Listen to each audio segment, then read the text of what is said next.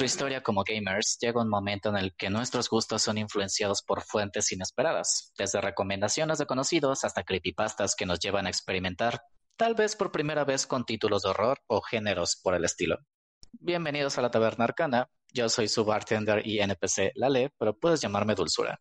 Y conmigo tenemos en directo desde el sótano de la taberna a Jean, el bardo ninja. ¿Cómo estás hoy? Hola, buenas noches, Lale. Pues bien, aquí un poco decepcionado porque pues acabo de ir a registrar el nombre de la banda y me dijeron que el grupo Atlacomulco ya está registrado, entonces pues no, no sé cómo ponerle el nombre. Entonces. ¿Intentaste, no sé, los mamilos de Monterrey o algo así? No, pues creo que la mafia del poder, pero no sé si tenga copyright también, entonces. No, no, yo... Monterrey no, por favor. No, sí, yo, yo, digo que sí, a tener, no sé. Este, Te van a empezar a pues relacionar con tus primas. Ándale.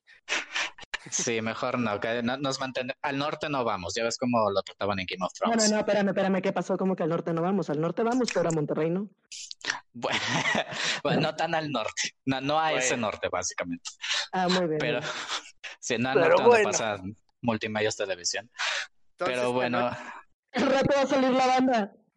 ¿Qué pasó? Va a salir la banda de un conchabano y así, de ¿no? Pues esta noche te voy a encargar una poción morada que por ahí me dijeron las malas lenguas está hecha con huesos de Barney. No sé si sea cierto, puede ser que te lo va a entender, pero. Mira, las malas lenguas son muy sabias y las tienes que hacer caso cada que te dicen cualquier cosa, pero sí, son huesos de Barney. Y con kool de uva. No, solo para el color. y como ya lo habrán escuchado por ahí, hoy nos viene visitando a la taberna Miss Mizar Buenas noches, ¿cómo te encuentras hoy? Hola, buenas noches, muy bien, gracias. ¿Qué vas a pedir? Eh, ¿cuál, es, bueno, cuéntanos de ti, ¿cuál es tu rango? ¿Cuál es tu job? ¿Qué vas a pedir hoy? Pues yo soy un hada que normalmente guía gente pendeja por la vida y por los juegos. la normal. Si no sabes para dónde ir, pues voy a salir a joderte para decirte a dónde tienes que ir porque se te olvidó. Digamos que es como que un Navi, pero Pasivo agresivo. Pero 4. Pero pasivo agresivo. ¿qué vas a pedir hoy, Mizar? Quiero, obviamente no sería yo si no te pido una cerveza de mantequilla. Cerveza de mantequilla. Mira, J.K. Rowling está cancelada. Gracias a Twitter. Pero mira, no, no tiene copyright la bebida, o sea, te la podemos, te la podemos hacer sin problema, no hay, pero nada, nada, más que en vez de mantequilla vamos a usar como que de esta, de la margarina barata que podemos encontrar aquí en el súper. Manteca inca, por favor aparte somos veganos aquí, es, vegana. Pues por eso la manteca inca es vegetal, o sea. Ah, bueno. bueno, ok. Lo probaré. Eh, tenemos un tema muy especial. Eh, como se habrán dado cuenta, tal vez no se dieron cuenta porque era muy eh, ambiguo el, el, el, título de entrada. Eh, vamos a tomar el tema de los videojuegos que de alguna u otra manera influenciaron los gustos que tenemos por videojuegos en el día de hoy, ya sea este igual de que si jugaron Mortal Kombat de chiquitos, ahorita les gusta ver, no sé, ¿cuál es el videojuego más sangriento que hay ahorita? Mortal Kombat Animal Crossing. Maldito Tom Nook. Y fue, ese tipo de juegos por el estilo. Y pues, por el momento ahorita le tomo la palabra al señor Jin. Pues mira, esto es un poquito medio confuso, lo trataré de explicar bien, pero uno de los primeros juegos que jugué, de hecho, en toda mi vida se llamaba Dark Chambers, era de Atari 2600. Y este juego tiene una historia media extraña, porque realmente... Ventilando la, ventilando la edad otra vez. otra vez. Sí, pero pues, ahí me pasa a chingar, entonces. Sí. Lo que pasa es con este juego es que originalmente se llamaba Dandy, porque era así como un anagrama de D&D de Dungeons and Dragons, ¿no? Era una idea que se le ocurrió a un chavo que se llamaba este Jack Palevich, que era estudiante del MIT y lo hizo como su tesis este juego. Se lo compró Atari y luego Atari lo pirateó en Arcadia y sacó el famoso Gauntlet, que a lo mejor muchos de ustedes no lo conocen, que era un era, era el, uno de los primeros donde jugabas como cuatro y estabas en un calabozo lleno de fantasmas y de este esqueletos, zombies y demás, hasta la misma muerte, y este, ese lo jugaba mucho en las maquinitas con mi papá cuando estaba chico, que hasta me tenían que poner una caja de refrescos para alcanzar los controles ahí. No. este, y luego arriba de una caja de coca. Y luego, ¿cómo se llama? sí, algo así. Este, lo compramos ese del Dark Chambers en Atari, este, 2600. Y pues resulta que sí era como que robado y no era robado y al final a este Palevich solo le regalaron una, una maquinita de esas de Arcadia de, de regalías y ahí quedó el, el arreglo, ¿no? Pero pues este no le fue muy Como que, bien. Como que fue el primer dungeon crawler. en Exacto, su- o sea, fue el primer época. Dungeon Crawler, porque yo me acuerdo mucho que eran, los niveles iban de la A a la Z, y entonces en esa época, como no tenía saves ni nada por el estilo, era pasarlo de un jalón, ¿no? Y ahí me la pasaba jugando con mi papá y buscando, no sé, las, este, los laberintos. Era un laberinto básicamente, era un dungeon, ¿no? O sea, un calabozo mazmorra, como quieran llamarle y encontrabas llaves, este, encontrabas así como puntos de donde los enemigos se engendraban y tenías que destruirlo, encontrabas mejores de armas y etcétera, etcétera. Y pues todo esto degeneró en el futuro porque ya en un- unos pocos años después pues tuve mi NES y uno de mis primeros juegos ahí fue Legend of Zelda y ya con eso fue así como, ah, mira, pues es más o menos lo mismo, pero más chido, ¿no? Entonces ya después este, lo mismo, ¿no? O sea, como que todo eso despertó en mí el gusto de resolver acertijos, investigar eh, qué hay por aquí, qué hay por allá, este, ya me perdí, a ver cómo ahora me regreso, ¿no? Cosas así. Y después, pues ya con el NES también, o sea, fuertes influencias fueron lo que sería Mario Bros. y Mega Man, porque básicamente, o sea, todo lo que es juego de aventuras y acción de plataformas, pues se basa en eso, ¿no? O sea, saltos muy precisos, este, no sé, esa coordinación de brincar y disparar me la dio el Mega. Ay, soy ¿no? O sea, malísima para eso, me caía toda la vida en el Mario, no manches. Sobre Sí. todo cuando eran de un palito nada más, donde tenías que así como que, eh, te caes, eh. el mundo 8-2 que tenía unas este, plataformas que tenías que llegar corriendo y justo en el último pixel brincar, si no, no, no te salía. Ay, sí, no manches, no. Y precisamente, pues fueron estas cosas, o sea, por ejemplo, todo lo del Dark Chambers degeneró en mi gusto por otros títulos como de la franquicia de Metroid, que básicamente es eso, ¿no? Estás en un laberinto enorme, vas explorando, vas encontrando ítems, y dices, ah, pues ¿cómo uso esto? Y en survival horrors como Resident Evil, ¿no? Que también es como uno de los grandes juegos que, porque yo me acuerdo mucho que un amigo lo compró, ¿no? El 2 fue el primero que Ajá. dijo, no, es que este juego da miedo. Y yo dije, ¿cómo te va a dar miedo si solo es un juego, no? Y ya que lo jugué dije, ay, sí, sí, da miedo. Da, da miedo, salen marihuanos. Sí, ándale. Entonces, este, sí, te, te, te rompen las ventanas así tapadas con madera y dicen, la mota, la mota. Entonces, pero, este, sí, o sea, como que I can relate to that. Todo eso se liga precisamente a estos títulos, ¿no? Al Dark Chambers y luego, por ejemplo, el, el otro aspecto que me gusta mucho del gaming ahorita serían los juegos de plataforma clásicos y pues también están muy ligados con la fórmula de Mega Man, ¿no? Que inclusive fueron los primeros que hicieron estos escenarios temáticos, ¿no? Que cada uno de los Robot Masters tenía su ambiente así, pues Woodman en el bosque, ¿no? Y este Bubble Man en unas cascadas, ¿no?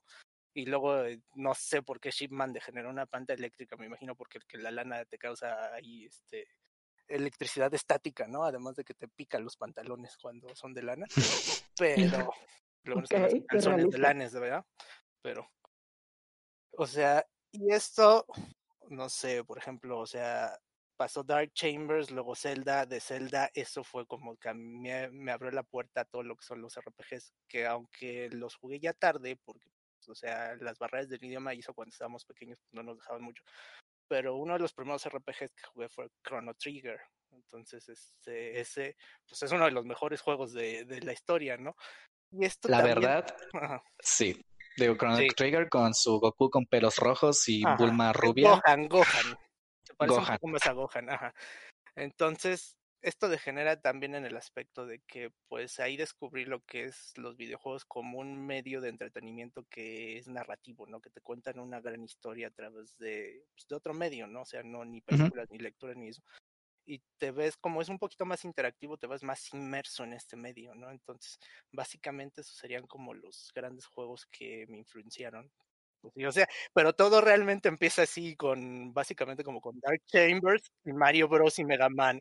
Mi mamá ya frustrada, este, de que no le dejamos ver las novelas o lo que quisiera ver en la tele, de que estábamos ahí tres horas jugando porque era de la A a la Z y, lo, y conforme avanzaban los, este, los laberintos se hacían más complicados y veías una pantalla y no sabías, y luego de que el monito se movía a una velocidad como de un frame por segundo, entonces pues ya te imaginarás, pero sí.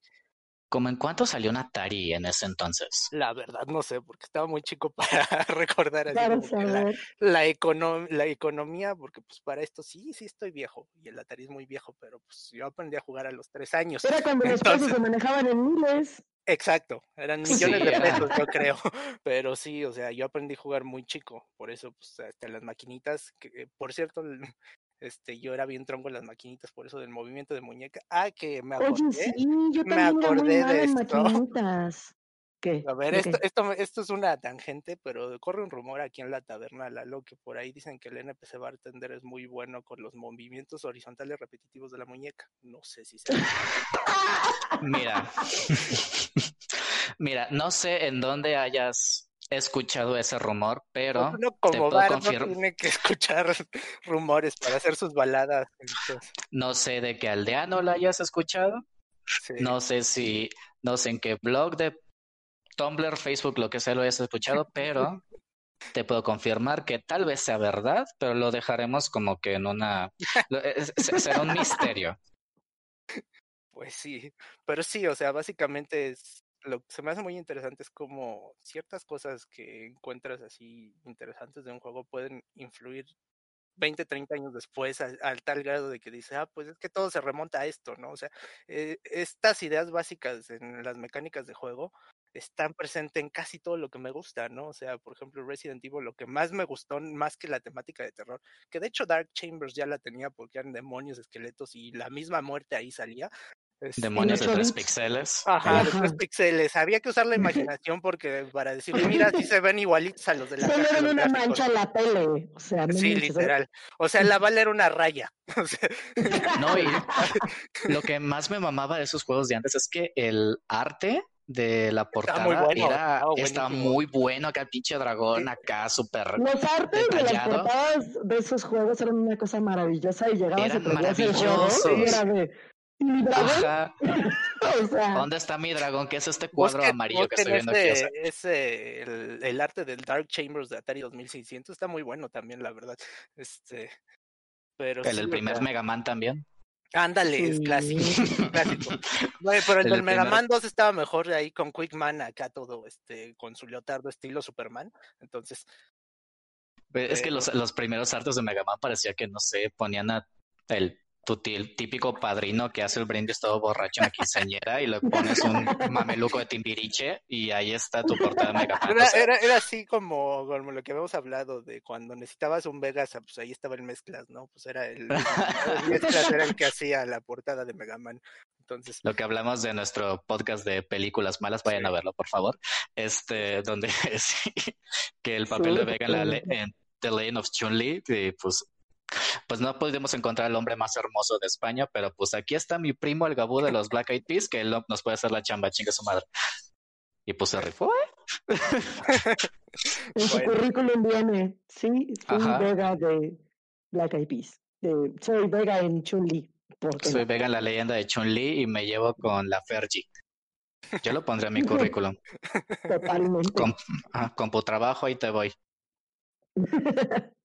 Pero sí, era más o menos lo que estamos platicando ahorita antes de entrar, ¿verdad? De que es como que un mini efecto mariposa el que se, el Claro. que se hace. Que de hecho lo tocamos en, en la discusión pasada de el recuento de los daños 2020 parte 1, donde ¿cómo ves que el que la corona inglesa haya mandado matar a Lady Di desemboca en. En el arquetipo de niña única y diferente que tenemos ahorita o que estuvo muy de moda hace como tres años. Es una, es una analogía muy estúpida, pero en mi mente funciona, ¿ok? Digo, para quien no lo haya... Sí, yo estaba tratando de captarla, todavía no llego. Desde la semana pasada que lo escuché, todavía no lo logró. Yo sigo intentando. Pero mira, algo de contexto. resulta que, pues, haz de cuenta, a la suegra no le gusta Lady Di y la manda a matar. Va. Sí, sí, sí, Entonces. La historia de Amelie, la película, empieza cuando esta Audrey Ah, Tutu claro, la conexión con Amelie, sí.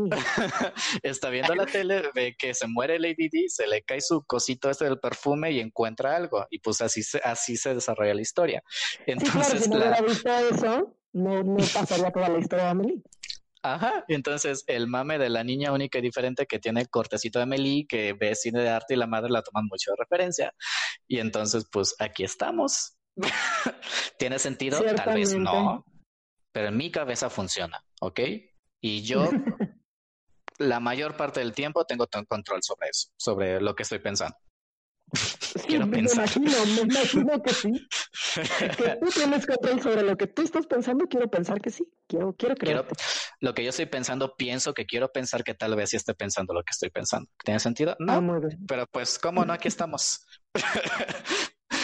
pero, pero pues sí, digo, Dark Chambers. Estamos hablando de Dark Chambers. sí, claro. Muy bien, muy bien, muy bien. Entonces te tocó jugar ese tipo de maquinitas que eran como que una ficha de aluminio prensada y que le, se la metías así como que... Oye, oye, el meme de las tortillas no es por nada, ¿eh? Sí, no, no, pero no, de hecho sí, a mí sí me tocaron las este, fichas, fichas que vendían solo en esos lugares de maquinitas.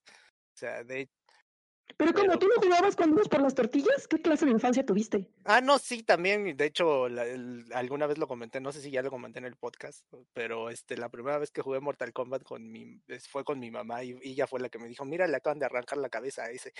o, sea, dije, vamos a jugar, porque ella jugaba conmigo Street Fighter en las, en, la tiendita de la esquina, ¿no? Que era el que tenía cambiaron el Street Fighter. ¿Neta?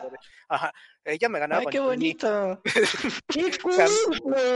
Querido que mi mamá jugara conmigo en las maquinitas y no me estuviera cambiaron el Street Fighter. Sí, ¿verdad? Pero luego cambiaron el Street Fighter 2 por el Mortal Kombat y fue cuando me dijo, mira, le acaban de arrancar la cabeza a ese. O sea, en vez de decir, ay, no veas eso, te vamos a jugar, ¿no? O sea. Que le arranque los brazos, dice. Sí. Entonces, sí, sí, sí, jugué, pero también, o sea, el Gauntlet sí me acuerdo que estaba de hecho en un local ahí en Tampico que jugaba con mi papá cuando íbamos a visitar a mis abuelos en Navidad en Plaza Palmas.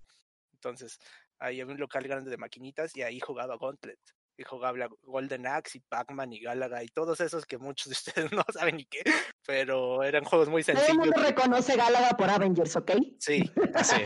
pero yo sí lo llegué a jugar y era relativamente bueno, llegaba como el nivel 20. Entonces, no. Pero sí, o sea. Que looking back, o sea, qué aburrido es Galaga, la verdad. Sí, no, o sea, ya, eh, eh, o sea, lo que pasa es que entonces nada más era de, pues, todo se pone más rápido, a ver qué tan rápido cuántos puntos haces.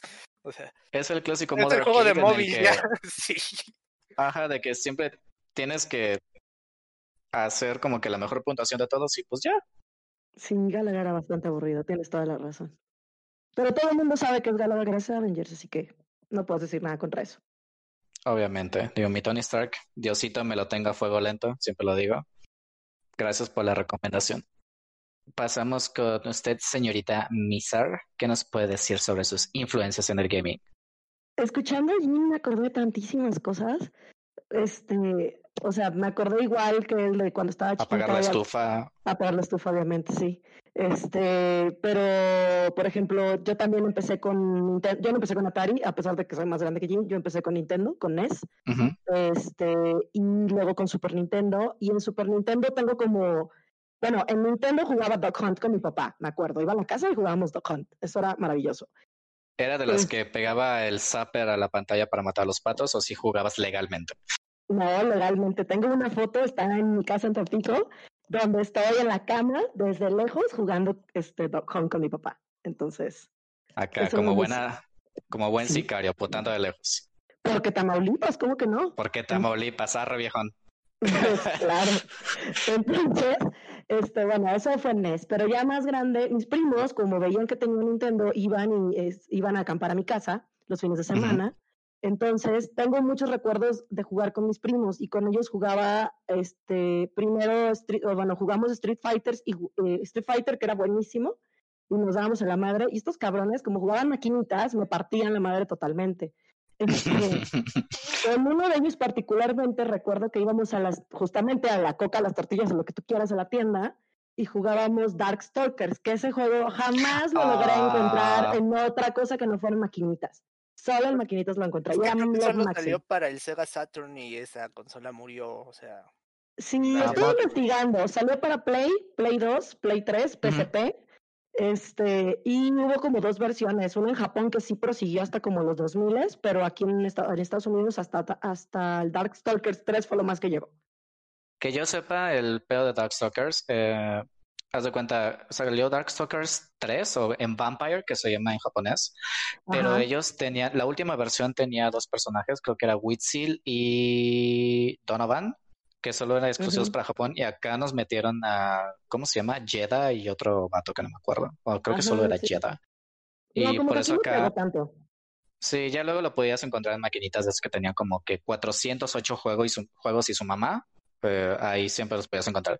Pero sí, ay, Darkstalkers, amo mucho esa serie. No sé por qué maldito Capcom no se ha acordado de ellas, ni de todas las demás franquicias que tiene. Buena y Ya además sé. el diseño de los personajes se me hacía muy bueno. O sea, Sí, era buenísimo. Y era Justo así como un eso. twist ahí divertido al Street Fighter, porque Street Fighter pelea de monstruos tipo Universal en los 30 del hombre lobo Ujú. contra la mujer invisible y no sé qué tanto. O sea, Sí, Morgana era lo máximo, aparte toda sexosa y así. Entonces, o sea, cero lo ocultabas y para los años que eran los 90 era como, ¡ah! oh my god, ¿sabes? Pues la No, y también. Darkstalkers, Darkstalkers influ- influyó muchísimo en los juegos de pelea de Capcom, digo, paréntesis, ¿verdad? O sea, porque Darkstalkers metió el sistema de combos estos de que como en zigzag, porque haz de, cu- haz de cuenta que los, juegos- los fighters de Capcom están divididos en seis botones, ¿no? Como los de SNK, que son cuatro. Y haz de cuenta que haces un zigzag de arriba hacia abajo, arriba hacia abajo, arriba hacia abajo, y así haces un combo de seis golpes.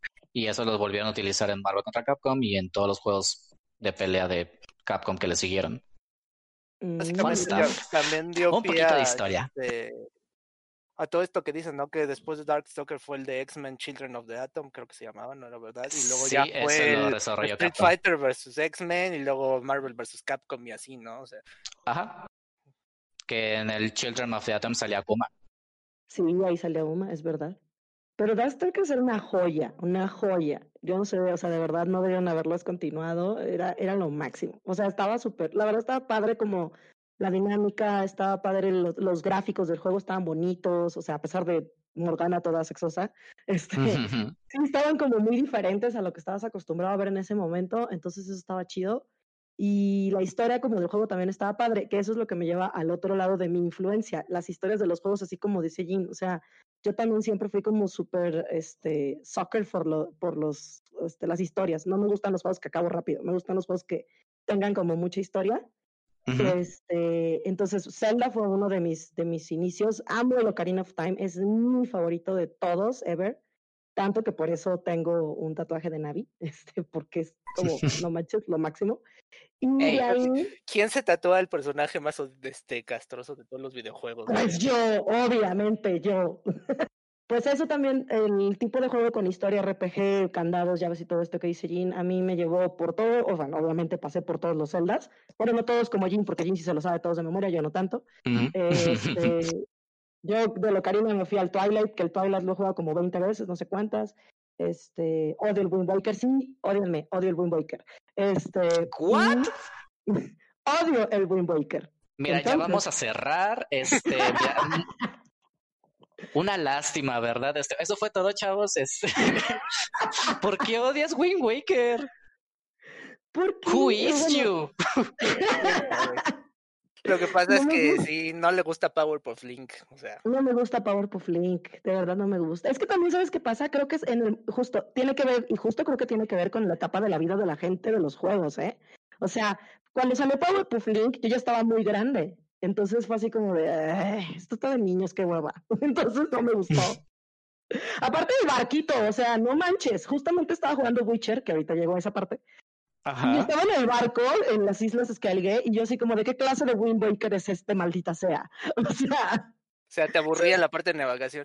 Mira, mi Sí. único problema con Wind Waker es que es un juego incompleto. O sea, se nota que lo sacaron apresurado para un deadline, ¿no? Porque sí, que le cortaron mucho contenido. Le cortaron, y eso es bien sabido por los que investigamos la historia de Zelda y demás, que le cortaron calabozos y le cortaron cosas y luego lo extendieron artificialmente con la sección de Encuentra la Triforce. Y esa sección está aburrida. O sea, pero Esa fue mi parte eso. favorita. bueno, cada quien. Siempre pasa eso. Siempre pasa Sí, es eso, que- como temas hechos al putazo, siempre pasa Ajá. eso. Pero es que analízalo, o sea, la edad que yo te llevo de diferencia también pues, son como cuatro o cinco años, entonces es igual, o sea, sí, la, la diferencia de edades hace que, pues, a ti a lo mejor te entretenga más. Yo, yo también ya estaba viejo cuando salió el Wind Waker, entonces ya es así como que, no, ya, o sea, esto, A mí literal dejaba el barquito así ah, navegando hacia el norte, pon tuvo una dirección, este, por así decirle, cambiaba la tele y cuando el control vibraba a Olga ya le cambiaba otra vez al- a la entrada del GameCube. Te lo juro que a mí me divirtió muchísimo sin recurrir a una guía ni nada el tratar de encontrar el maldito barco fantasma. O sea, porque me sentía acá Carmen Sandiego, este, Pues ajá, o sea, es, es- es comprensible porque, o sea, es regresamos a eso del gusto por la exploración, ¿no? Porque, por ejemplo, a mí eso me pasó con Super Metroid, o sea, que de plano me perdí, no sabía ni dónde estaba y luego dije, ah, es cuando descubrí que es cierto, un co- como un tubo de cristal, o sea, lo podías explotar y ahí te abrió un camino, no dije, Sí. O sea, cosas así, ¿no? Pero explorar está padre que, por ejemplo, Breath of the Wild tiene eso. En Breath of the Wild exploras para todos lados. ujú, el pan del salvaje, muy bueno. solo era triparte al barco y, ah, como dijo Jim, dejar el barco hacia el norte y cambiarlo a la tele. O sea, no estabas explorando. Lo, o sea, lo que pasa es que había muchas, muchas pantallas en- dentro de ahí del mapa que no había nada. O sea, literal, era mar vacío. O sea, por eso. o Ajá, sea, eso no es explorar. O sea, y es- aparte eso fue algo que sí mejoraron con el Wind Waker HD para Wii U. O sea, Ajá, el tiempo que- del barco. Sí, que te daban la vela acelerada y cosas así, porque, o sea, realmente es- estaba vacío porque le faltó tiempo, o sea, porque querían meter más islas, querían meter más sidequests, querían meter más calabozos y les faltó tiempo. Así que, no, no me gusta Wind Waker Tilburit. Entonces, este, regresando a la parte de la historia. Eh, o sea, los juegos de historia, los juegos que traen un contenido así, que no son tediosos como estar navegando tres años en un barco. Este, me gustan mucho los juegos con historia a raíz del Zelda y eso me derivó en un juego con historia, pero ya más oscuro, ya estando más grande, porque est- estoy hablando que lo empecé a jugar cuando ya estaba en la carrera, yo creo, por ahí de los 2000. Eh. Ya estoy revelando mi edad también yo. Este, Sí, siempre sacamos la edad aquí a ventilar, no. Este, el Eternal Darkness. Eternal Darkness tiene mucha historia, este, o sea, tiene mucha historia el juego y tiene historia de historia del mundo. O sea, eso está padre, o a mí me gusta mucho. Ujú. Y aparte tiene como este lado como súper oscuro, eh, que te enfrentas a monstruos, que se vuelve loca la morra, eso me encanta. O sea, de repente llega, este, escucha ruido, se mete a un baño y está un vato así todo ahogado y... Ah, no, es ella. Se Sí, ve a es ella ella. misma en la Alex, este, Alex, ajá, desangrada y así, o sea, eso está como de, no manches, de lo vi, yo güey, eso está de huevos, o sea, claro que lo quiero jugar ya. Entonces, Alexandra este, Roivas. Digo, fue título de lanzamiento del GameCube ese, ¿verdad? De hecho, Sí, sí, estaba en sí. desarrollo desde el 64. Yo tuve el Eternal Darkness. Este, jamás, era demasiado miedoso en ese entonces y no pasé de como el quinto, sexto episodio, porque sí me daba un chingo de culo jugar Eternal Es Darkness. que, Pero es ya después me enteré de la es que es que sí, ya después leí toda la historia y men, o sea, de lo, del difunto Silicon Knights, no sé si, no sé quién se haya quedado con los derechos de Eternal Darkness. Dennis Dayak, algo así, pero, o sea, dicen que es bien tranza. Porque aquí sí quiso hacer como un revival ahí, creo que en Patreon, en una de esas cosas que era. Shadow of the Eternals, algo así se llamaba. Pero no le pegó. Pero puta, o sea, si hacen algo con la franquicia de Eternal Darkness después, I mean, I am Por in. favor, por Sí, Nintendo, favor. por favor, regresa a eso, escúchanos y por Sí, favor. es que era lo máximo. O sea, cuando empezabas con, me acuerdo, un- había una misión donde estabas en una iglesia con los monjes. Desde que llegué fue, hijo de su puta madre, esto va a estar bien gacho. ¿Era del monje? ¿O algo así se llamaba? Llegas como a una iglesia, están los, tú eras el monje, Ajá. est- están los cantos gregorianos, la iglesia está toda culera, o sea, neta es que, güey, aquí me va a cargar la chingada, o sea, neta, neta lo ves y dices, aquí me va a cargar la chingada, o sea, está bien gacho, y, y si llegas con el miedo, Eso, Yo me acuerdo mucho porque yo en ese entonces como que descubrí cómo conectar mi GameCube a un estéreo que lo tenía y lo jugaba así con el ruido, el surround y todo. Me acuerdo mucho de cuando hacías un hechizo para destruir algo y invocabas las runas ¡Ay, de las demoníacas. Así, runas, "Bot, güey! bot". Sí, era lo máximo.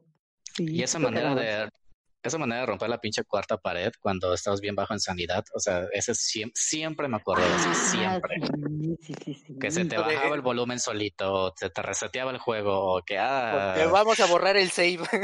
ajá. Ah, sí, chingan a su madre. Eso estaba bien gacho. tipo, maldita sea.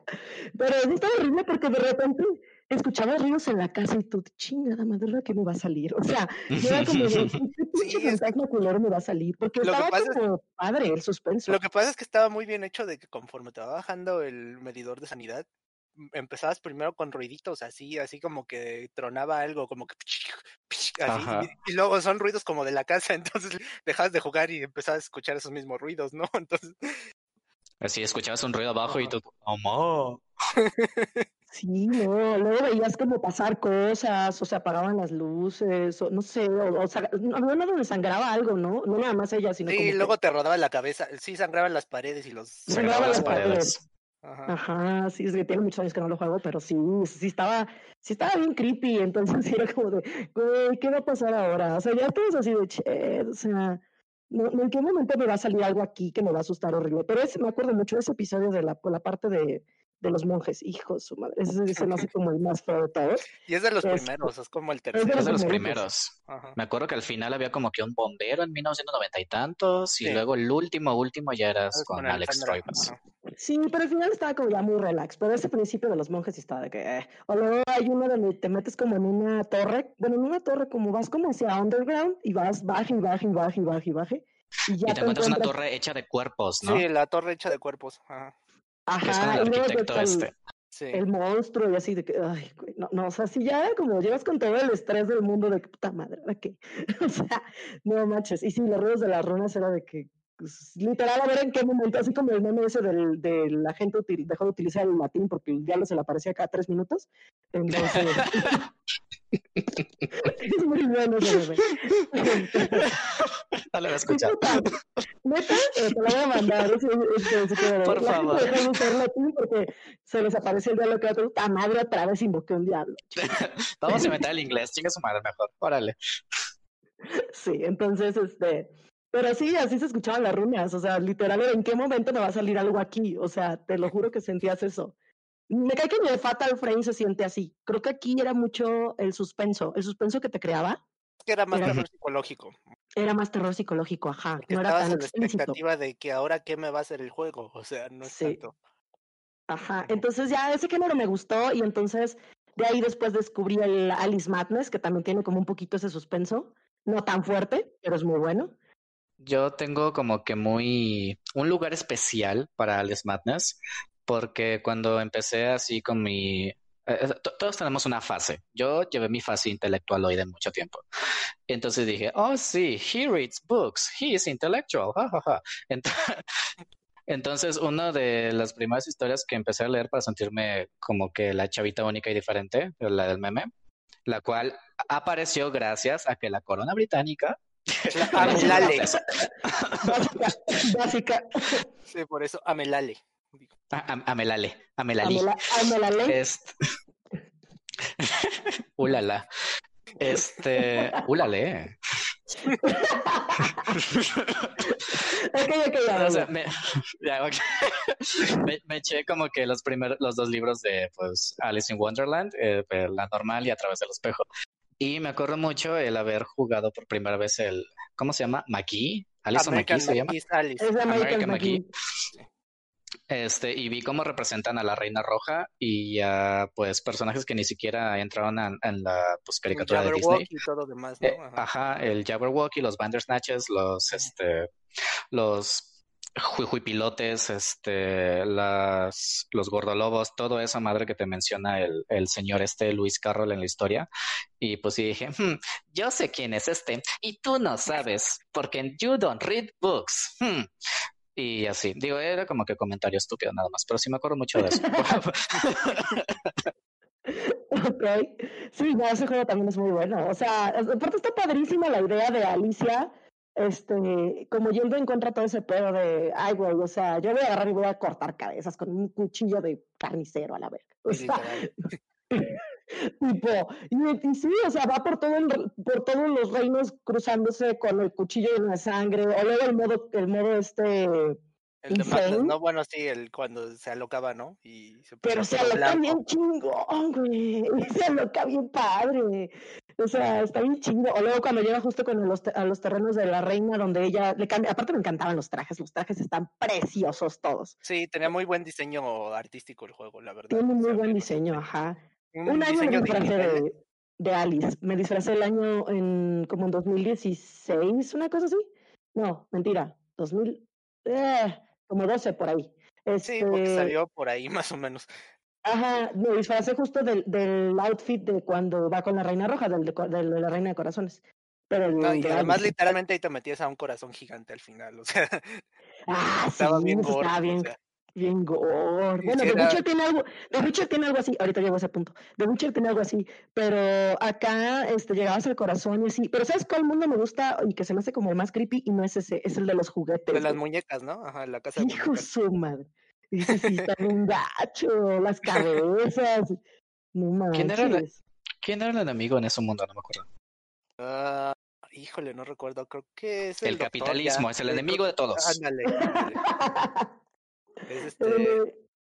El neoliberalismo, por favor, o sea. Derrotemos a las macroempresas pero este no creo que sí ya es el, el doctor, el psicólogo, el que trata a Alice en el mundo real. Ah, sí es cierto, porque está toda chuequita, ¿no? Y se está imaginando todo esto en su cabeza. Exacto, o sea, es, también es terror muy psicológico y bueno, lo que me gusta Mis es papás se mordieron en el incendio. Yo los quemé, o sea, casi casi, bueno, sí, o sea, hay un spoiler por ahí, pero este básicamente este sí, o sea, es, es muy buen juego porque también es, o sea, regresando a lo que decíamos al principio, es como un Zelda, porque tiene el mismo, tiene hasta el uh targeting de Ocarina of Time, o sea, básicamente así se combate, pero es un Zelda todo dark, o sea. E igual tiene como que esa misma mecánica de resolver acertijos, acá donde vas y todo eso, si no, no puedes pasar. Y, y, nada más falta el o sea. Ay, me encanta eso. Ay, no sabes cómo odio eso el Breath of the Wild cuando está como, cuando llegas a las torres o cuando llegas así a, donde hay una máquina shake y baja la gotita, se oye y no suena lo. Sí. ¿Sabes lo horrible que se siente para alguien que tiene OCD? Sí. Es como, güey. Sí, he visto muchos speedruns de esa celda y es la pesadilla de todos ellos. Porque es algo que les hace perder un chingo de tiempo. O sea, no, necesito el tururú para ser feliz. Pero sí lo hacen. Sí lo hace, nada más que lo hace muy pero en otras, Ajá, pero en otras cosas, no en esos. O sea, no, conectan eso. No conectan ese sonido con el, el tururú al final. bueno, entonces, el Dollmaker es el, el este. Ajá, el Dollmaker. El DOS, que técnicamente el Dollmaker es como una. Es la versión, la twisted, ajá, del psiquiatra que la trataba. Del psiquiatra. Pero aparte eso está súper oscuro del juego. No, sí, la verdad, o sea, la contraparte del mundo real del psiquiatra sí está así como que bien, bien dañada, la verdad. O sea. Ajá, o sea, a diferencia, por ejemplo, de un este, de un Eternal Darkness que sabes que es, o sea, que está hablándote de runas y magia y monstruos y no sé qué. Acá te está hablando como de un pedo psicológico, o sea. y traumas de hechos reales, o sea, lo que hacía el psiquiatra con su orfanato, pues sí estaba ahí bastante. Ajá, y que sí tiene esquizofrenia, que si no la tiene, o sea, cosas así bien, bien heavy, ¿no?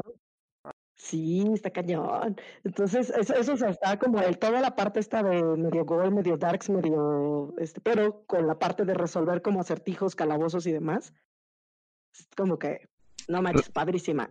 Lo cual venías arrastrando desde el Zelda de antes y del... Desde, desde, el Zelda de antes, claro, ajá. Y ahorita lo que juego es The Witcher, y por ejemplo en The Witcher estoy en una parte donde supuestamente es de cuentos de hadas, y entonces de repente subo a la torre de Rapunzel, yo, obviamente, como ya pasé por todo este camino, pues obviamente me espero un monstruo, ¿no? Aseguro, me voy a meter a la torre y voy a estar un monstruo que va a tener rapada Rapunzel y la chingada. Y nada, entro y me encuentro con Rapunzel, que se suicidó con su pelo, güey, se colgó de una vida y la ah, Yo nunca he jugado de The Witcher, por cierto. no, no, lo pienso jugar pronto, ¿verdad? Pero no me, no me sabía esa. Yo pensaba que iba a ser como Shrek 1, que te no sé, soy el amo de las escaleras, me encantan las escaleras y de repente, ¡pum!, el dragón. No, no. Bueno, yo me imaginaba algo similar. No, abro la puerta del cuarto de Rapunzel y la vieja ya se ahorcó con su pelo. tu ¿Del pelo de dónde? ¿Quién sabe? Bueno, ok.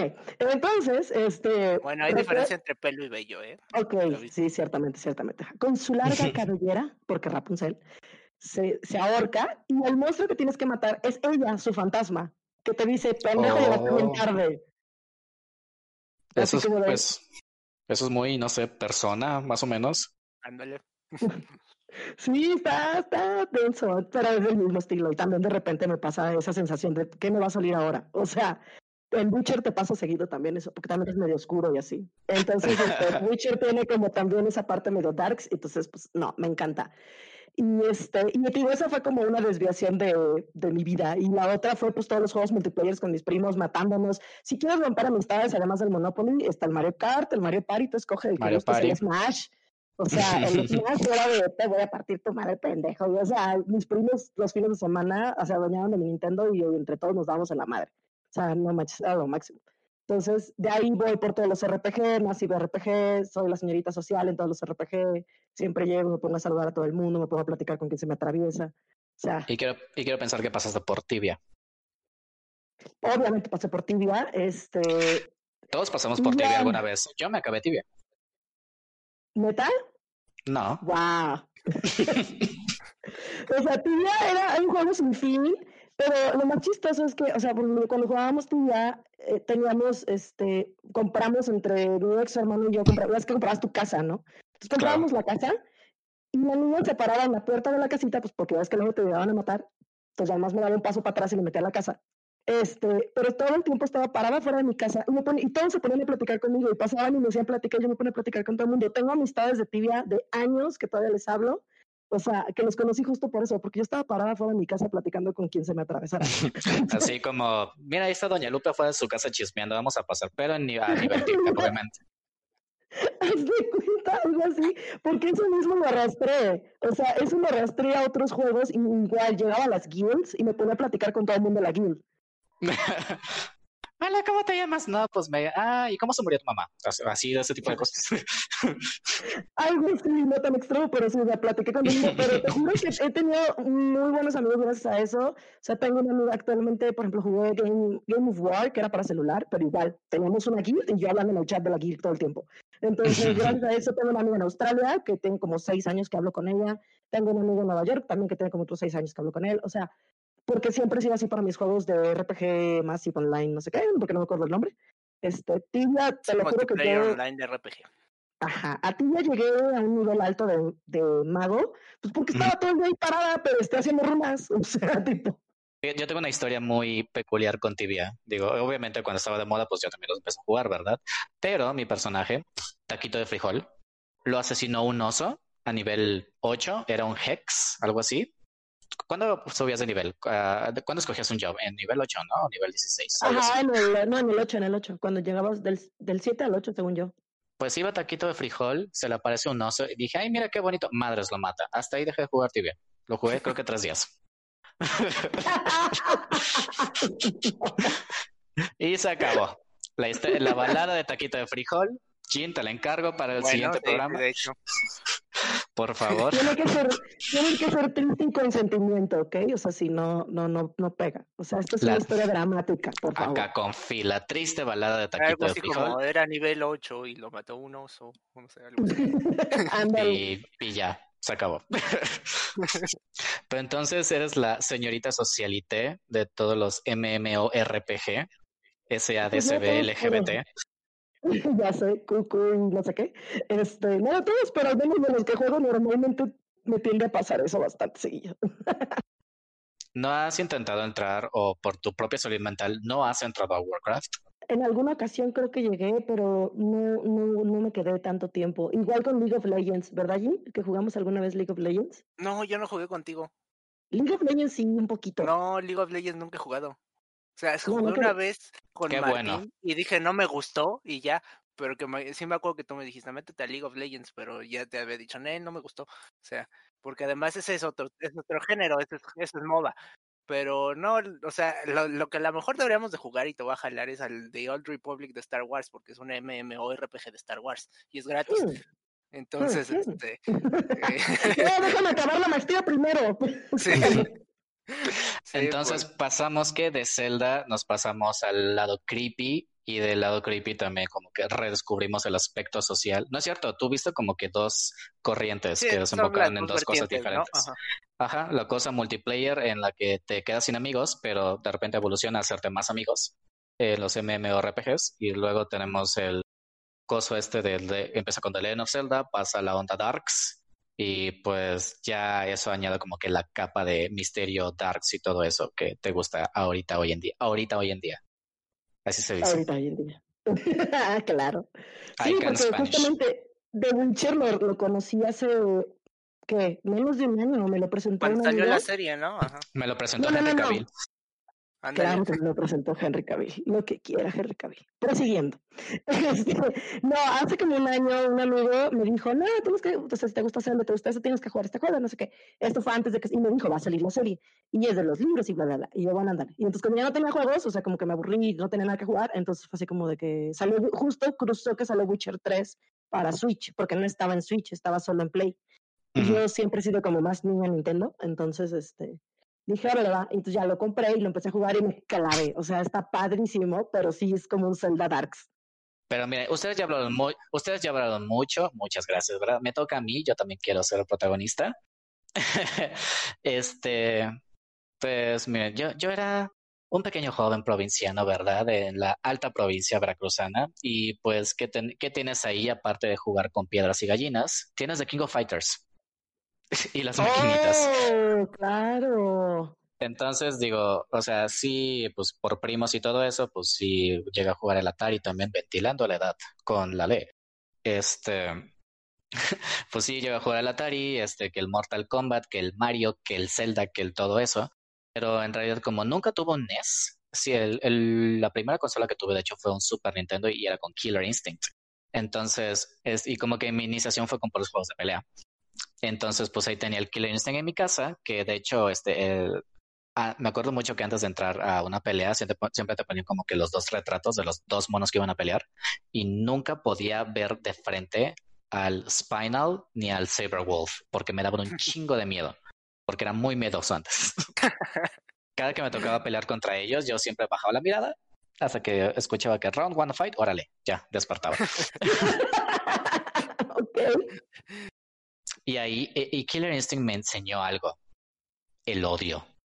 El odio. matar? Ese maldito jefe final, ¿cómo se llamaba? Idol. Ajá. Era no imposible. Es no era una niña japonesa que cantaba no, o sea. no, no, no, era una idol. Era un maldito jefe imposible. Y digo, a Killer Instinct no le echaba tantas ganitas, le echaba más ganitas al de King of Fighters 96 que la tenía en la esquina. Es que Igual. maquinitas no son maquinitas y King of Fighters, no manches. Digo, como que hayan, como que de ese lado del ejido no llegaba tanto Capcom, era puro SNK, o sea, teníamos puros Samurai Showdowns este, de King of Fighters. Metal Slug te, seguramente te tocó. Sí, Metal Slug sí, pero no era tanto porque no me gustaba gastar tanto dinero. y pues también teníamos los Marvels contra Capcom, Capcom y todo eso. O sea, crecí como que con puro este, con, con toda la escena de arcade básicamente hasta que dejé el pueblo, ¿verdad? Pero pues como que toda la formación gamer me la marcó este SNK con sus juegos de peleas y uno que otro jueguito de Capcom, tipo los, este, ¿cómo se llamaba el, de, el que era en 3D? Rival Schools. Lo tenían mucho ahí también. Y básicamente eres Akira de High School Girl Región 4. Exactamente. Digo, no fui tanto de, de, de Street Fighters porque casi nadie los jugaba. Era más de puro Kino, puro Kino o uno que otro juego como que basado en el mismo sistema de peleas que tenían ellos. Y los Marvels contra Capcom, obviamente. Este, pero de estar este, con un pinche background de puro juego de pelea, también tuve el 64, también conocí el odio con Mario Party 1 y con todas las consecuencias físicas que dejó. Terminé como Jesucristo con las palmas. No, no, no, no, era horrible, no por nada no lo han vuelto a sacar. El destruye, sticks, el destruye manos, el destruye todos. O sea, ¿sabes cuántos parientes? ¿Sabes cuántos? no, no, no. No, no, no. ¿Sabes cuántos familiares perdió el compayito por Mario Party 1? no, ¿cuántos? Por los, esas cosas de girar el stick con la mano, muchos, ¿eh? Muchos. No, no, no le sacas el tema.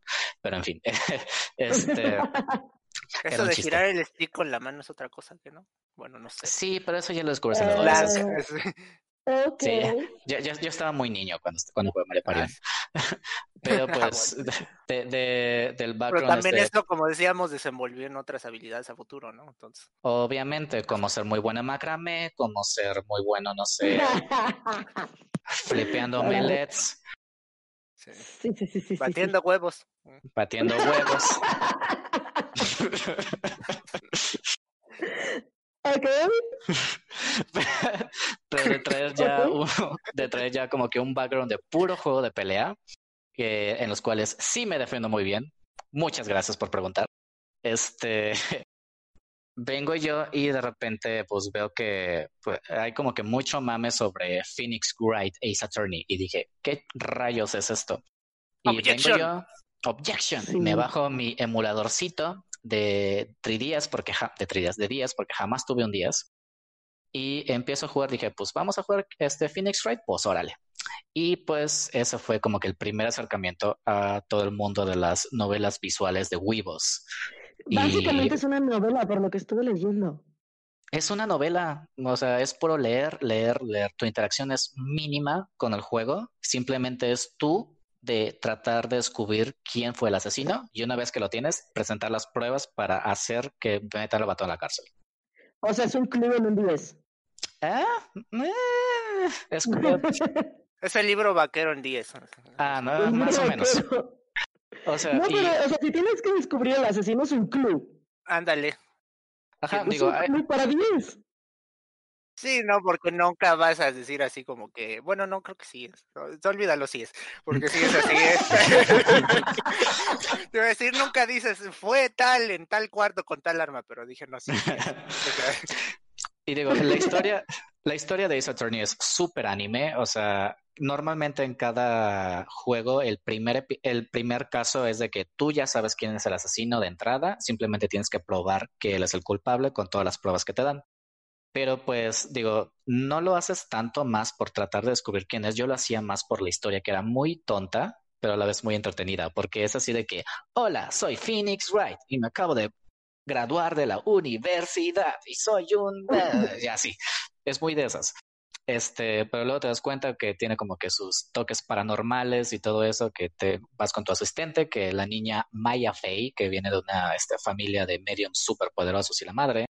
Y luego digo, no es spoiler, porque sucede en el segundo episodio del primer juego, pero tu mentora, que es como que una abogada muy reconocida, que es hermana de Maya Fey, se llama Mia Fey, este, pues okay. es, es Ajá, la asesinan en el segundo episodio y tú tienes de que descubrir quién asesi asesinó a tu mentora. Entonces... Clue, versión anime. Pero, digo, ahí no acaba todo. como los... Oh los God, como las Faye, y no tiene nada que ver con la cantante, son mediums. Este, esta, su hermana puede pues canalizar a gente muerta y pues una de esas pues también canaliza a pues a su hermana que te ayuda cuando pues la estás cagando en el caso, ¿verdad? O sea, me estás diciendo que ve gente muerta. Ve gente muerta, como el sexto sentido. ¿Es sentido? Buscando más en el de Scary Movie, pero bueno. mezclado con Clue. y Sí, digo, está muy, está muy padre porque sí, o sea, es, es una historia que no se tiene que tomar mucho en serio, es una historia muy estúpida en ocasiones, pero al final es que sí, Excelente recomendación. Pe- pero al final, no me acuerdo de qué juego, Phoenix Wright Ace Attorney tiene a una de mis, a una de mis villanas favoritas en todo, en todo, todo el gaming. Que en realidad no es un spoiler, porque también te lo hacen muy evidente, pero es este un como que interés amoroso que tuvo Phoenix en su cuando estaba en la universidad. Ah, o sea, la tóxica que viene y se venga, obviamente. No tanto la que viene y se venga, la que viene y mata a su exnovio, mata a su hermana y mata a un ex convicto para hacer creer que él mató a su hermana. O Se sea, mató a mucha gente. tóxica, cero tóxica. cero, cero tóxica. Dahlia Hawthorne se llama. Y pues bueno, de Phoenix Wright nos vamos a un juego que no es igual, pero pues es una novela visual, es eh, Professor Layton y la Villa Misteriosa.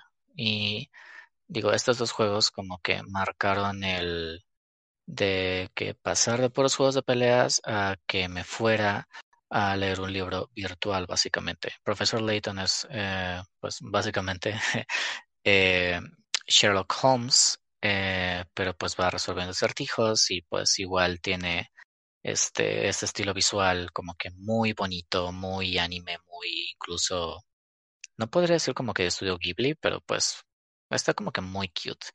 Y pues la historia del profesor Layton sí es, puede llegar a ser un poco más emocional. Eh, lo digo porque al final de la primera trilogía sí tiene como que un desenlace muy, pues como que parte corazones, no sé, como que se agarraron un picayero y te lo clavaron al corazón, así, básicamente. Y pues sí, digo, estos dos juegos, digo, que en donde básicamente es leer y leer y leer texto y simplemente para saber qué sigue pasando con la historia, eh, pues se me hacen se me hicieron muy interesantes y pues esos dos títulos fueron como que los que me abrieron las puertas al mundo este de las novelas visuales. Hay muchísimo más que puedo nombrar que ya me las he echado, pero pues son básicamente estos dos títulos los que sí me marcaron este mucho este, este tipo de preferencias por este tipo de juegos. Tomando en cuenta como que toda, todo lo que nos influenció, quiero pensar de mala manera, ¿qué recomendaciones nos tienen a nosotros aparte de juegos que ya mencionaron ahorita en lo que nos acaban de decir? Pues mira, aparte de los que ya mencioné, o sea, uno de los, o sea, yéndonos como por géneros de survival horror sería Dino Crisis, porque básicamente sí. es Resident Evil con dinosaurios, o sea, fórmula más ganadora no puede haber. O sea, en ¿Regina vez de un? Regina, ajá, eso. Además tiene un plot ahí medio extraño, eh, muy noventero, así muy película B de viaje en el tiempo y portales y cosas así, pero es muy buen juego, o sea, porque tiene todos los elementos que mencionaba de estar perdido en una instalación, encontrar los ítems extraños, decir, "¿Y ahora cómo voy a usar, con qué lo voy a combinar, cómo resuelvo este acertijo, o sea, tiene todo lo clásico de un survival horror. Entonces, ese es uno de los que deben de jugar, que además es una franquicia muy olvidada y yo espero que alguna vez se decidan hacer el remake, así como lo han hecho con el 2 y el 3, sería muy bueno. Esa Capcom Y- se lo olvida a la gente, te lo juro. Sí, ajá, y este, pero luego cuando se acuerda sí hace cosas buenas, o sea, de repente agarra así como que la onda. Y otro sería un RPG que también está olvidado, que también yo creo que ya no está conocido, será el Parasite Eve, muy bueno también. o sea, Oh, buenísimo. Ajá, es o un libro también, ¿no? es un libro japonés y una película japonesa de live action que habla cosas de la mitocondria que tienen cierto cierto sentido y a la vez no, porque tiene que ver con la teoría de la endosimbiosis, no nos vamos a meter mucho en ciencia porque a lo mejor los aburro, pero este, o sea, tiene un modo de juego que como que le quiere tirar entre survival horror con monstruos extraños y mutantes y un RPG por turnos más clásico, entonces también es, es una buena recomendación. Y La pues, mitocondria que explota no era una canción de Caifanes, ¿no? Mm, Casi, casi. Casi. Técnicamente cuando la célula explota la mitocondria también, entonces no hay no hay problema ahí, entonces Sí, vamos a ponerlos técnicos. sí, por este y en cuanto a así como a juegos ya de plataformas y eso, pues sí sería jueguen contra tres. Está difícil, pero es es divertido porque es cuando uno agarra así el los reflejos de que dice, ah, mira, a poco sí pude lograr ese brinco mientras estaba disparándole a tres este, extraterrestres que me están atacando al mismo tiempo, ¿no? Es, es una historia curiosa porque muchos dicen que es en parte porque la renta de videojuegos estaba matando al mercado de, de las compras y dijeron, pues hazlos muy difíciles para que no los puedan acabar en el plazo que los rentan y lo tengan que comprar. Entonces, este, sí se puede dar por eso y que todo te tocaba una sola vez y te morías, ¿no? O sea, No veo fallas en su lógica. Ajá, y entonces, este, ¿cómo se llama? Pues sí era así, pero uno que luego le compraron un juego y no tenía otra cosa que jugar, pues, ¿qué más le quedaba? Más que ahí estar batallando, ¿no? O sea, Mira, pues yo solo tuve Mario Party para el 64. Creo que eso explica muchas cosas hoy en día. ándale, o sea, por ejemplo. Entonces, este, es- y pues sí, los, o sea, la- no sé si recomendar, pero pues es que esos muchos ya lo jugaron, o sea, sí jueguen los Zeldas, jueguen los Super Metroid, o sea, jueguen los clásicos, porque realmente son esos elementos que vienen desde juegos desconocidos como el Dark Chambers que evolucionaron y que pues están presentes en la mayoría de los mejores juegos, que, bueno, en los que se han considerado los mejores juegos de ahorita, ¿no? O sea, son elementos de mecánicas que fueron siendo adaptadas y pues ahí están, ¿no? O sea, ¿Y su recomendación? Mizar. Pues mira, bueno, antes que juego, les voy a recomendar una playlist. Hablando del Zelda, una playlist en Spotify. Bueno, no una playlist, un álbum en Spotify que se llama Zelda en Chill. Entonces es como, Oh, está bien rica, de verdad. O sea, la pones así, es medio lounge, medio chill, medio acá. tipo, bonita. Búscala. O sea, es, es un álbum, es Zelda en Chill. Está bien padre. Zelda en Chill. Ajá. Este, de juegos, híjole, pues miren, a lo mejor el, ahí sí tengo que regresar. El Eternal Darkness, si no lo han jugado, tienen que jugarlo. Es una cosa preciosa. De hecho, sí. Va a ser cabrón conseguirlo. Emúlenlo. Ya ¿Hay emuladores chidos de GameCube? Mm, pues legalmente? ya- Sí, Legalmente, chavos. legalmente. Sí, pero sí. y Hay emuladores muy funcionales de GameCube. Sí, el Eternal Darkness es uno que, que es una joya muy poco aprovechada, creo. Este, no lo, no se promocionó suficiente, no lo anunciaron lo suficiente, este, entonces ese es un buen juego. Eh, otro que yo jugaba con mis primos mucho, que no lo mencioné, este, que, a- que a mí particularmente, de, o sea, a mis, juegos- a mis primos les encantaba el GoldenEye, pero a mí ese me gustaba mucho y salió en la misma época y como que todo el mundo se fue por el GoldenEye. Este, es el Perfect Dark que es del... sí, Ah, como la secuela no oficial. Porque Ajá. Entonces, sí, entonces el Perfect Dark era muy bueno. Es shooter, no me acuerdo si tenía multiplayer, pero es que lo jugaba con mi primo, entonces creo que sí tenía. sí tenía. tenía. Ajá. Ajá, entonces este, este también estaba muy bueno. Te digo, todo el mundo se volcó por el GoldenEye, que también es muy bueno, ¿eh? Conste. No estoy No, pero de hecho, yo me atrevería a decir que Perfect Dark sí es mejor que GoldenEye. Sí, la verdad yo también. Yo le vemos a Perfect Dark. A mí me encantaba Perfect, me súper encantaba Perfect Dark. Y este, y ese, pues en, en 64, en un emulador legal, este, Estaba en Xbox, estaba en Xbox, salió una versión para Xbox Arcade o algo, Sí. Xbox Live o algo así, Salió, remasterizada. salió una remasterizada. Ajá.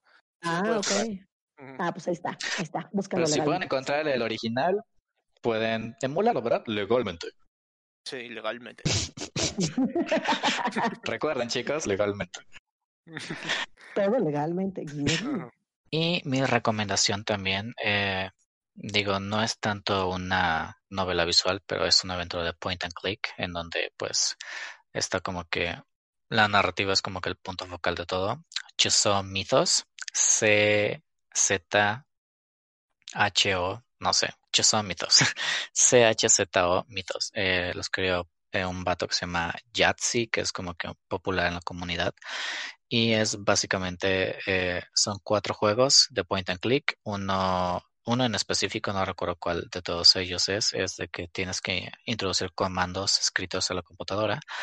Pero pues te cuenta la historia de un, una maldición, de sobre un demonio y cómo es que un eh, detective como que británico tiene que como desenterrar todo el misterio de lo que está pasando este a lo largo de cuatro juegos.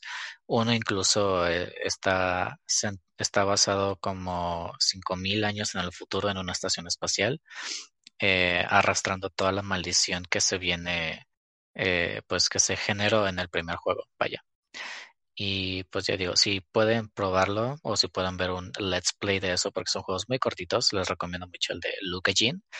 Eh, es una let's player y streamer que pues ya tiene muchísimos años en el mercado, ¿verdad? Eh, pero pues sí, vaya, esa sería como que la recomendación que les puedo dar el día de hoy. Sí, ahorita me recordaste eso- con eso del, de las historias que sí se me olvidó recomendar también la secuela de Chrono Trigger, que es Chrono Cross. Está muy menospreciada y tiene muy buena historia, nada más que como habla de varias dimensiones de realidades para este alternas y demás, mucha gente como que no entiende, pero al final sí todo se relaciona con el Chrono Trigger, o sea, realmente sí tiene una buena conclusión y una buena explicación de lo que pasa. Yo nunca jugué Chrono Cross, fíjate, Deberías porque nunca sí. tuve PlayStation, pero debería. Cuando sacan el remake para el Switch, no sé. Ándale, O qué tal si lo emulo legalmente, ¿eh? guiño, guiño. Legalmente. Legalmente. Sí, chavos, emulen legalmente. Legalmente. Guiño, guiño. Y pues algún como que pensamiento final ya para cerrar la taberna porque ya se está haciendo tarde y ya está pasando el señor de los camotes de la mañana. Este, pues mm, básicamente sería que presten atención a las cosas que les gustan a los juegos, porque eso va a determinar así como que digan, ah, pues este juego tiene este mismo elemento, o sea, como lo que decíamos en un inicio, ¿no? Que este son ciertas mecánicas las que sí se vinculan con nuestras personalidades únicas o con nuestros gustos y que a la larga hacen que nos orientemos más hasta cierto tipo, ¿no? Entonces, de, de juegos, de entretenimiento en general, de todo, ¿no? Y si uno le presta atención como que esos detalles, dice, ah, pues con razón me gusta esto, ¿no? O sea, es como que se vuelve más self-aware, ¿no? Por así decirlo.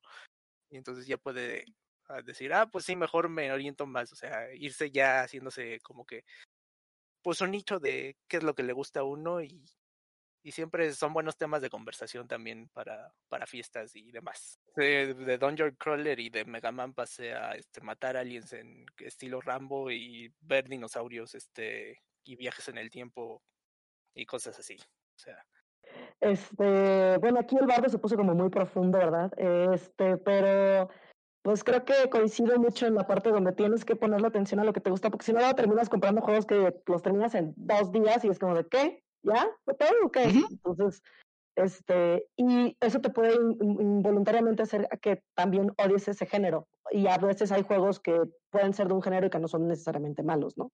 Entonces, este, sí la atención a esos detallitos para que a la hora que vayan a comprar un juego, que no son nada baratos, este, averigüen bien qué es lo, con eso ya van a saber que es garantía segura que lo que van a comprar les va a gustar, o sea, y que, y que o sea, ya sea si sea un shooter que les gusta jugar en línea, y, o ya sea un RPG que trae mucha historia, o, o una novela básicamente en un 10 que involucra club, este, pero sí, pónganle como mucha atención a eso. O sea, ¿qué, ¿qué es lo que les llama la atención? Creo que es importante eso. ¿Qué te llama la atención de un juego? O sea, ¿y qué recuerdos te trae? Porque muchas veces también hacemos eso. O sea, como que jugamos muchos juegos por los recuerdos que nos trae de cuando estábamos más chicos.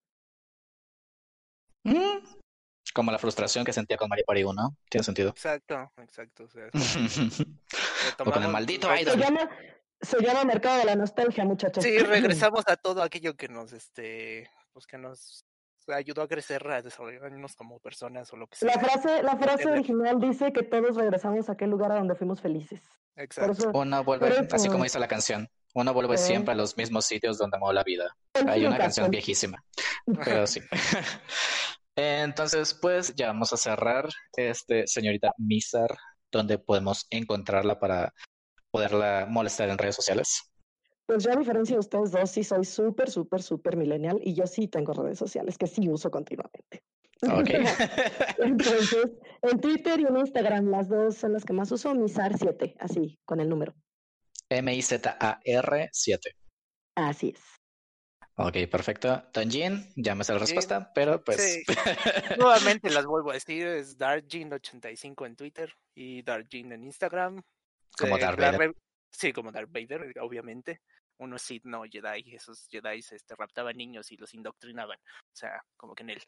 Este, ajá, ándale. Eh, ándale, ándale, igualito, pero pues.